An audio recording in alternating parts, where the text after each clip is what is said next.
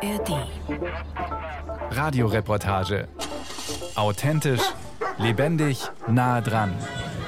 Ein Podcast von Bayern 2.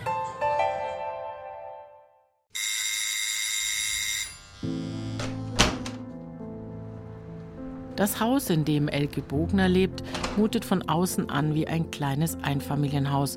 Doch tatsächlich bewohnt sie mit ihrem Mann nur eine kleine Wohnung im unteren Stockwerk. Durch einen schmalen Flur läuft sie voran in das Esszimmer. Bescheiden ist die Wohnung eingerichtet, es ist wenig Platz. Aber Bogner sagt, für sie und ihren Mann genügt es. Ihr Mann sitzt bereits auf der Eckbank und wartet. Das Ehepaar ist bereit, bei der Reportage über Minijobs als Armutsrisiko mitzumachen, weil ihnen noch immer der Schock der ausweglosen Situation vor vier Jahren in den Gliedern sitzt. Was war passiert? Also ich habe einen Minijob gehabt und habe aber gesundheitsbedingt aufgehört und er war dann, ihm, dann wieder arbeitslos und dann habe ich bloß gerade mal 40 Euro Hartz IV bekommen. Er hat Hartz IV bekommen, also die Situation war wirklich ganz schlimm. Krank, jede Menge Medikamente und das zu organisieren alles, das war ganz, ganz schwierig. Warum sie so wenig Hartz IV bekam, kann sie bis heute nicht verstehen. Wahrscheinlich wegen des Einkommens ihres Mannes. Dabei begann das Berufsleben von Bogner in geregelten Bahnen. Sie machte eine Lehre als Verkäuferin. Danach arbeitete sie in einem Reisebüro, bis dieses schloss. Also äh, ich komme ja aus Oberfranken und da war ich dann im Kometmarkt und Edeka-Markt und bin vor knapp zehn Jahren daher gezogen. Ich habe so circa 40 Jahre immer im Verkauf gearbeitet. Festanstellung und dann am Schluss habe ich einen Minijob gehabt. Bis sie ernsthaft erkrankte. Sie fiel in ein Koma und musste operiert werden. Das hat ihre Stimmbänder mitgenommen. Damit sie finanziell über die Runden kamen, wollte sie nach ihrer Genesung wieder arbeiten. Und habe mich aber wieder gut erholt und dann bin ich ins SBS Getränkemarkt. Und da habe ich dann ein Jahr, über ein Jahr gearbeitet, weil ich da oben nichts anderes bekommen habe. Ich wollte eigentlich Teilzeit irgendwo arbeiten, aber das war ganz schwierig. Dann habe ich mich weiterhin als Verkäuferin beworben. Da habe ich dann leider nichts gefunden. Die haben gesucht, ja, da habe ich Bewerbungen hingeschrieben, aber immer nur Absagen bekommen. Bogner beantragte eine Erwerbsminderungsrente, womit sie nicht rechnete. Es dauerte Monate, bis ihr Antrag überhaupt beantwortet wurde. Währenddessen liefen die Ausgaben für Essen, Miete, Nebenkosten und Versicherungen weiter. Darum versuchte die damals 55-Jährige trotz der Krankheit wieder Arbeit zu finden. Sie nahm einen Minijob an, mit weitreichenderen Folgen, als sie zunächst ahnte. Da habe ich Busse gereinigt. Mal waren es 20 Stunden die Woche, dann mal wieder 10 Stunden die Woche. Wer mich gebraucht hat mit die Busse. Ich wollte eigentlich mehr arbeiten und auch was anderes arbeiten. Also ich habe leider nichts anderes gefunden. Die Region hat einen starken Wandel erlebt. Der niederbayerische Ort zwischen Dingolfing und Deggendorf war früher arm. Arbeit war knapp. Ihr Mann hatte eine Arbeit bei der Gemeinde gefunden für Garten- und Außenarbeiten. Allerdings nur in den Sommermonaten. Im Winter musste er sich arbeitslos melden. An Ersparnisse war nicht zu denken. Der Vorteil der Gegend, die Mieten waren günstig, die Leute lebten bescheiden, bis, ja bis die Automobilindustrie sich ansiedelte. Das war politisch gelenkt, gerade um Niederbayern wirtschaftlich zu fördern. Doch dadurch ist mittlerweile alles anders geworden. Die einst ärmliche Gegend ist reich. Viele Felder wurden mit Einfamilienhäusern zugebaut. Viele Gutverdiener sind in die Region gezogen. Die Immobilien sind teuer, die Mieten enorm gestiegen. Im Winter 2019 erhielten sie einen Brief, der dem Ehepaar sprichwörtlich das Genick brach. Es war der Rentenbescheid mit einer Absage. Ich habe drei Jahre mit der Rente gekämpft. Drei Jahre hat es gedauert, bis sie, bis sie dann durchgegangen ist. Die Begründung der Ablehnung war, ihre Anwartzeiten genügten nicht. Das Ehepaar war verzweifelt. Wovon sollten sie ihre Rechnungen bezahlen? Wer sollte ihnen helfen, wenn nicht der Staat? Bogner verstand die Welt nicht mehr, schließlich hatte sie nahezu immer gearbeitet. Minijob als Armutsrisiko. lautet der Titel einer Zeitungsmeldung, der stutzig macht angesichts der Debatte in den vergangenen Monaten um eine Ausweitung und auch Anhebung der Minijob-Verdienstmöglichkeit. Demnach droht 1,2 Millionen Minijobbern wegen fehlender Rentenansprüche die Altersarmut. Kann das wirklich das Ziel der Arbeitsmarktpolitik sein, dass eine Form der Arbeit gestärkt wird, die Menschen in Altersarmut fallen lässt? Das Bundesministerium für Arbeit und Soziales beantwortet die Anfrage folgendermaßen. Minijobs bieten Beschäftigten die Möglichkeit eines unkomplizierten Hinzuverdienstes. Minijobs zielen nicht darauf ab, den vollen Lebensunterhalt zu gewährleisten und begründen daher nur einen sehr eingeschränkten sozialen Schutz. Ihrem Grundgedanken nach setzen sie eine anderweitig bestehende soziale Sicherung voraus. Sie können sozialversicherungspflichtige Beschäftigung nicht ersetzen, sondern nur ergänzen.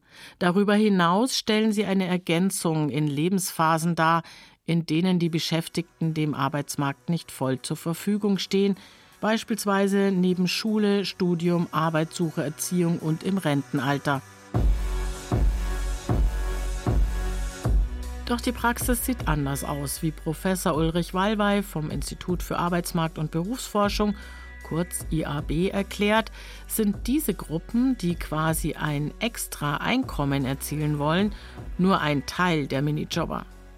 Die Hauptgruppen, die da eher Probleme machen und die sich eben schlecht auch dann aus den Minijobs zum Teil auch äh, weiter bewegen können, sind zum einen eben Arbeitslose, aber die andere wichtige Gruppe sind ja Hausfrauen und Hausmänner. Und die Problematik ist tatsächlich, wenn Menschen längere Zeit in Minijobs tätig sind und für die ist das die Hauptbeschäftigung, dann besteht auch ein Risiko, später eben auch eine geringe Rente zu haben. Und das kann natürlich sich dann auch sehr, sehr negativ auswirken, dann später für den Rentenbezug.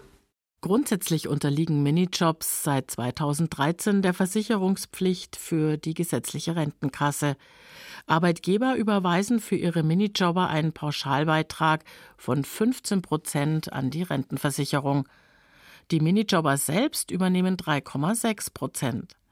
Bei einem monatlichen Verdienst von 520 Euro liegt der Eigenbeitrag damit bei 18,73 Euro im Monat. Dafür bekommt man nach heutigem Stand später eine Rente von 5,44 Euro im Monat. Für die meisten scheint das nicht lohnenswert zu sein. 80 Prozent der Minijobber lassen sich deshalb von der Rentenversicherung befreien. Ja, eine lange Zeit in Minijobs, sicherlich sind das Zeiträume, die die fünf bis zehn Jahre umfassen, weil natürlich für die Zeit in aller Regel ja keine Rentenbeiträge gezahlt werden. Und das sind dann faktisch später, wenn dann mal die Rente bezogen werden soll, sind das regelrechte Ausfalljahre. Die Folgen können weitreichender sein als gedacht.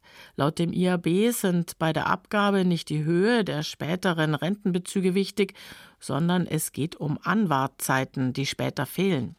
Das bedeutet, durch den Eigenbeitrag sichert sich ein Minijobber gegen Invalidität, Arbeitsunfall oder Berufskrankheit ab, denn hiermit erwirbt er auch Anspruchszeiten für eine eventuelle Erwerbsminderungsrente.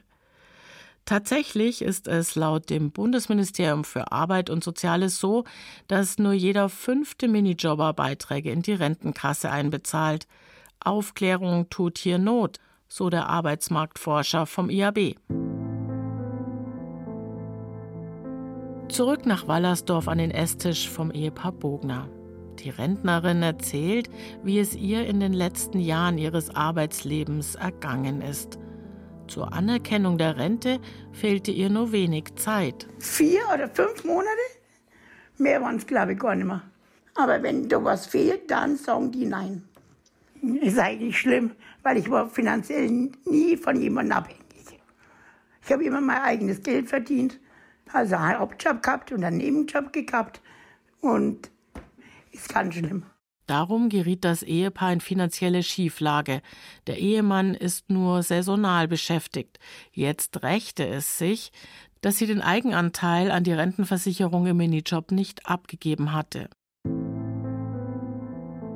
Drei Jahre hat es gedauert, bis die Erwerbsminderungsrente anerkannt wurde. Geld bekam sie aber erst vier Jahre nach Antragstellung. Das hätte Bogner nie für möglich gehalten, weil sie ja immer gearbeitet hatte und nachweislich erkrankte. Rücklagen hatte das Paar kaum, darum waren sie froh, vom Nachbarschaftsverein Wallersdorfer Netzwerk im Ort erfahren zu haben, die Spenden sammeln, um Bürgern in Not zu helfen. Ich habe mich dann an die Netzwerke Wallersdorf gewendet und die haben uns dann fünf oder sechs Monate unterstützt. Und für uns war das eine ganz große Erleichterung, weil wir gewusst haben, es kam jedes Monat trotzdem ein bisschen noch was rein. Ich glaube, das waren 100 Euro. Jedes Monat dann, ne, solange ich arbeitslos war. Solange habe ich mich gefreut über die Hilfe. Aber für mich war das ganz schlimm, dass ich habe irgendwo betteln müssen. Der Fall wirft eine Frage auf. Kann es sein, dass Minijobs Regelarbeitsplätze verdrängen? Die Nachfrage beim Bundesministerium für Arbeit und Soziales wird folgendermaßen beantwortet. Für viele Arbeitgeber und Branchen wie etwa Gastronomie, Einzelhandel und Zeitungsverleger stellen Minijobs ein flexibles Arbeitskräfteangebot dar, das nicht ohne weiteres ersetzt werden könnte. Ist dem so? Was sagt die Wissenschaft? Professor Wallwey vom Institut für Arbeitsmarkt und Berufsforschung kommt zu einem anderen Resultat als das Bundesministerium für Arbeit. Ja, man kann auf jeden Fall sagen, dass es Hinweise gibt, auch auf Verdrängung sozialversicherungspflichtiger Beschäftigung über die Zeit hinweg. Also Verdrängung meint, dass eben Minijobs ersetzen sozialversicherungspflichtige Beschäftigung. Das finden wir also in den Studien einmal bei Kleinbetrieben, häufiger als bei größeren Betrieben und auch in bestimmten Branchen, im Gastgewerbe, im Handel, teilweise auch im Reinigungsbereich, wo man sieht, dass über die Zeit eben die Minijobs gewachsen sind, während gleichzeitig dann die äh, sozialversicherungspflichtige Beschäftigung runtergegangen ist. Ja, das kann in, natürlich im Küchenbereich sein, in der, in der Gastronomie, das kann aber auch im Bereich Kellnerinnen, Kellner sein, das können im Verkaufsbereich, also Verkäuferinnen, Verkäufer sein, das kann Reinigungspersonal sein und das können aber auch natürlich Erntehelfer sein oder Leute, die in der Landwirtschaft äh, mithelfen. Mit harten Konsequenzen für die Löhne und späteren Rentenansprüche für Arbeitnehmer. Ein Durchschnittslohn einer Hotelfachfrau beträgt laut der Arbeitsagentur Statistik im Jahr 2022 knapp 2280 Euro brutto im Monat. Nach 45 Jahren Arbeitszeit erhält eine Hotelfachfrau damit eine Rente von 1070 Euro brutto. Ein Minijobber bekäme hingegen nur knapp 5,50 Euro brutto im Monat. Das zeigt deutlich, Minijobs sind eigentlich nur als Zuverdienst gedacht. Das Bundesministerium für Arbeit hält Minijobs zudem immer für ein Sprungbrett in festangestellte Arbeit. Der Wissenschaftler Walwey erklärt, das genaue Gegenteil ist der Fall. In der Praxis führen Minijobs zum Abbau regulärer Arbeitsplätze und binden Arbeitskräfte an falschen Positionen. Da stellt sich natürlich die Frage, ob man das überhaupt für den Personenkreis so zulassen sollte, weil wir ja durch die Minijobs ja auch noch die Problematik haben, dass wir Menschen vielleicht anderweitig natürlich auch in den Arbeitsmarkt integrieren könnten. Wir haben ja überall im Moment auch Arbeitskräfte und Fachkräftemangel. Und wir begrenzen sie natürlich äh, durch die Minijobs auf wenige Stunden. Und das passt natürlich im Moment überhaupt nicht also zur gesamten Arbeitsmarktlage. Die Annahme, Minijobber seien vor allem ungelernte Arbeitskräfte, sei falsch, gerade weil der Anteil der Frauen im Minijob höher liegt, nämlich bei 58 Prozent, deren Qualifikationen dem Arbeitsmarkt so entzogen werden. Ja, bei den Minijobbern kann man schon generell sagen, dass da schon ein hoher Teil von Personen dabei ist, die also mindestens einen Berufsabschluss haben. Es ist nicht zu erkennen, dass der Minijob als solcher eine Brücke oder gar ein Sprungbrett wäre in eine qualifizierte Beschäftigung. Oft ist es eher eine Sackgasse und man sieht eher Klebeeffekte, dass also Menschen weil im Grunde es ja dann diesen Sprung gibt an der Abgabengrenze von, von 520 Euro. Danach wird man ja vollständig steuerpflichtig, dass sie eher sozusagen dann auch im Minijob verbleiben, als dass man sieht, dass sie da den, aus dem Minijob rausgehen. Doch wie können Menschen, die nicht den Minijob als Zuverdienst nutzen, überhaupt überleben?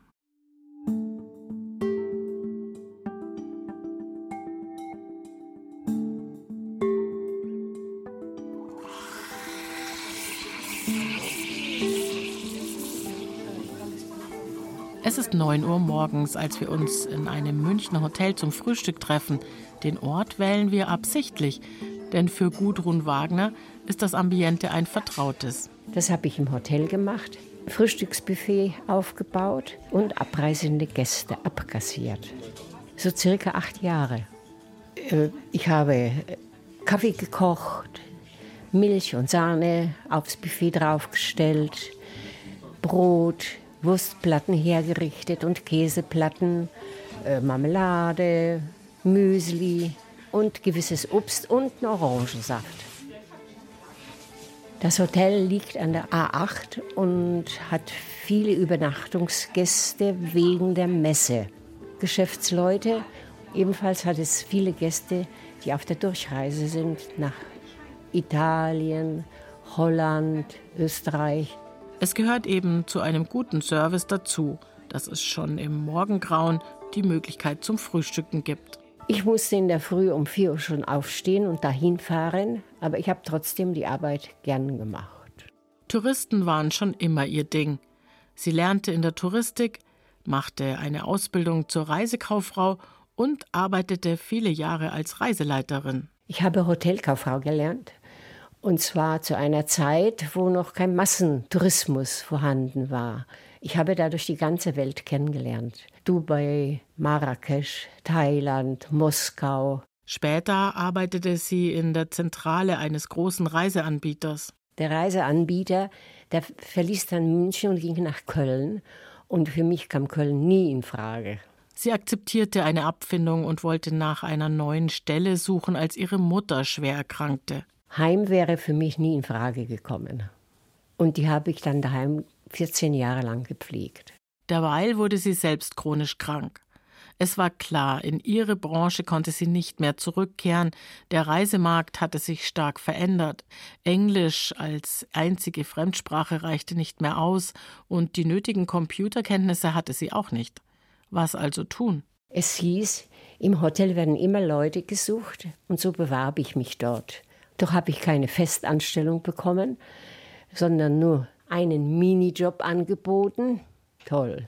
Der Minijob war nur pro forma, sagt sie. Den gibt es nur, damit man überhaupt angemeldet ist und den Rest gibt es schwarz. Laut dem Bundesministerium für Arbeit sollen Minijobs genau das Gegenteil am Arbeitsmarkt bewirken. Hier heißt es, Minijobs können zur Eindämmung illegaler Beschäftigung und Schwarzarbeit beitragen. Die Forschung am IAB von Professor Ulrich Wallwey deuten dabei eher auf das gegenteilige Ergebnis hin. Ja, bei den Minijobs gibt es durchaus diese Missbrauchsrisiken auch in Richtung Schwarzarbeit. Man muss natürlich sagen, zum Teil sind die Minijobs aber auch eingeführt worden, um Schwarzarbeit zu begrenzen und Schwarzarbeit zu legalisieren. Aber andererseits gibt es natürlich schon das Risiko, dass ein Minijob formal besteht mit geringen Stunden, tatsächlich aber eben mehr Stunden gearbeitet werden. Deswegen spricht man in diesem Sinne auch vom Tarnkappenjob, der natürlich dann auch nutzbar ist. Es gibt aber keinerlei Hinweise, sonst wäre es ja keine Schwarzarbeit, in welchem Umfang dies tatsächlich geschieht. Aber es gibt eine Umfrage von Professor Carsten Wippermann vom Delta-Institut für Sozial- und Ökologieforschung, die die Hans-Böckler-Stiftung veröffentlicht hat. Sie zeigt Erschreckendes. Urlaubsgeld, Lohnfortzahlungen im Krankheitsfall, bezahlte Überstunden. Auf all diese Leistungen haben Minijobberinnen und Minijobber einen gesetzlichen Anspruch. Vielen werden diese Rechte jedoch vorenthalten. Arbeitgeber scheinen, bewusst oder unbewusst, dies zu nutzen. Insgesamt bekommen 79 Prozent der Minijobber kein Urlaubsgeld. Rund die Hälfte erhält keine Lohnfortzahlungen im Krankheitsfall. So das Befragungsergebnis. Nach Auskunft der Minijobber fallen bei 60 Prozent Überstunden an. Wer Überstunden macht, bekommt in rund der Hälfte der Fälle einen Freizeitausgleich. Bei 14 Prozent überweisen die Arbeitgeber eine Vergütung zusätzlich zum Gehalt. 16 Prozent schreiben die Zeit einem Stundenkonto gut. In den restlichen 20 Prozent erhalten Minijobber Überstunden gar nicht oder in bar ausgezahlt, bekommen Geschenke oder Naturalleistungen. Hier werden die fließenden Grenzen zur Schwarzarbeit sichtbar, kommentiert Wippermann die Befragungsergebnisse. Dennoch kam bei Gruppengesprächen heraus, dass für einen Großteil der Minijobber Schwarzarbeit selbstverständlich und an der Tagesordnung ist. Schwarzarbeit hat unter den Beschäftigten in Minijobs weniger den Charakter eines Kavaliersdelikts, sondern gilt als Ausweis von Engagement, Flexibilität und Vertrautheit mit dem Arbeitgeber und ist nahezu eine soziale Norm, hat der Soziologe beobachtet. Wer diese nicht nutzt oder sich dieser gar verweigert, ist dumm oder verdächtig, so das Ergebnis des Sozial- und Ökologieforschers Professor Carsten Wippermann.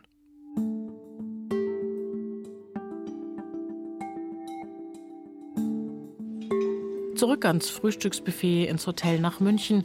Gudrun Wagner rührt ihren Kakao um und erzählt von ihren Erfahrungen. Im Hotel läuft zu 80 Prozent nur unter der Hand. So war es auch in ihrem Minijob Usus, dass sie angemeldet war und das meiste als Schwarzgeld ausbezahlt bekam. Mitgefangen, mitgehangen, sagt sie. Allerdings hat sie erlebt, was passiert, wenn ein ehemaliger Mitarbeiter auspackt. In diesem Fall war es der Koch, der den Chef hinhängte. Der Chef wurde zu hohen Strafzahlungen verurteilt. Danach wurde Wagner wenigstens in Teilzeit angestellt. Aber beim Lockdown hat er alle rausgeschmissen und kassiert, als ob er Lohnfortzahlungen leisten würde. Das hat keiner kontrolliert und der hat kassiert, fleißig. Zigtausende. Seither hat Gudrun Wagner keine Arbeit mehr in Teilzeit gefunden. Minijob und Schwarzarbeit, daran hat sie kein Interesse mehr. Sie lebt in einer Sozialwohnung, hat Frührente beantragt und kann sich gerade so über Wasser halten. Geringfügige Beschäftigung gibt es zwar seit den 70er Jahren für Rentner und Studenten, der Minijob ist allerdings erst 2005 im Rahmen der Hartz-IV-Gesetze von Rot-Grün für alle eingeführt worden. Er stand im Zeichen der Aktivierungspolitik, die Erwerbslose in Arbeit bringen und Schwarzarbeit bekämpfen sollte. Die aktuellen Forschungen zeigen, das Gegenteil ist heute der Fall. Minijobs sollten eingedämmt und nicht ausgeweitet werden, sind sich die Sozialforscher einig. Zu hoch sind die Verluste für den heutigen Arbeitsmarkt. Diese Arbeitsform ist öfter ein Ausstieg als ein Einstieg in reguläre Beschäftigung. Sie bindet qualifizierte Arbeitskräfte in falschen Positionen, schafft Verliererkarrieren, Armut und schwache Sozialkassen. Der Minijob kein Sprungbrett, sondern eine Sackgasse.